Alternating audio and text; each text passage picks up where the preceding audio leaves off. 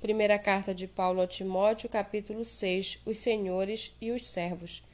Todos os servos que estão debaixo de julgo considerem dignos de toda a honra o próprio Senhor, para que o nome de Deus e a doutrina não sejam difamados.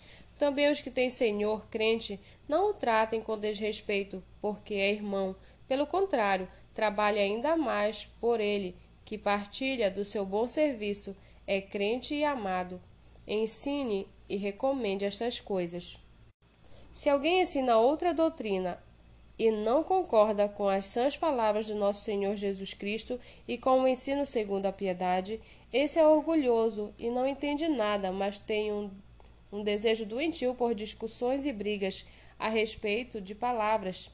É daí que nasce a inveja, a provocação, as difamações, as suspeitas malignas e as polêmicas sem fim da parte de pessoas cuja mente é pervertida e que estão privados da verdade, supondo que a piedade é fonte de lucro. De fato, grande fonte de lucro é a piedade com o contentamento, porque nada trouxemos para o mundo, nem coisa alguma poderemos levar dele. Tendo sustento e com que nos vestir, estejamos contentes, mas os que querem ficar ricos caem em tentação, em armadilhas e em muitos desejos insensatos e nocivos que levam as pessoas a se afundar na ruína e na perdição, porque o amor ao dinheiro é a raiz de todos os males, e alguns, nessa cobiça, se desviaram da fé e atormentaram a si mesmos com muitas dores.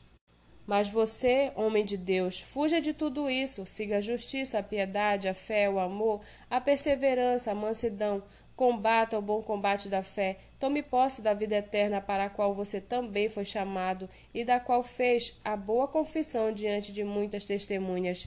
Diante de Deus, que preserva a vida de todas as coisas, e diante de Cristo Jesus, que na presença de Pôncio Pilatos fez a boa confissão, eu exorto você aguardar este mandamento imaculado, irrepreensível, até a manifestação de nosso Senhor Jesus Cristo, a qual no tempo certo há de ser revelada pelo bendito e único soberano, o Rei dos Reis, o Senhor dos Senhores, o único que possui imortalidade e que habita em luz inacessível, a quem ninguém jamais viu nem é capaz de ver. A Ele honra e poder eterno. Amém.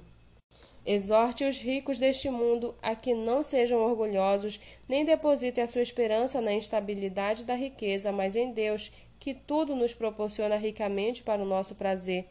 Que eles façam o bem, sejam ricos em boas obras, generosos em dar e prontos a repartir, ajuntando para si mesmos um tesouro que é sólido fundamento para o futuro, a fim de tomarem posse da verdadeira vida. E você, ó Timóteo, guarde o que lhe foi confiado, evitando os falatórios inúteis e profanos e as contradições daquilo que falsamente chamam de conhecimento, pois alguns, professando, se desviaram da fé. A graça esteja com você.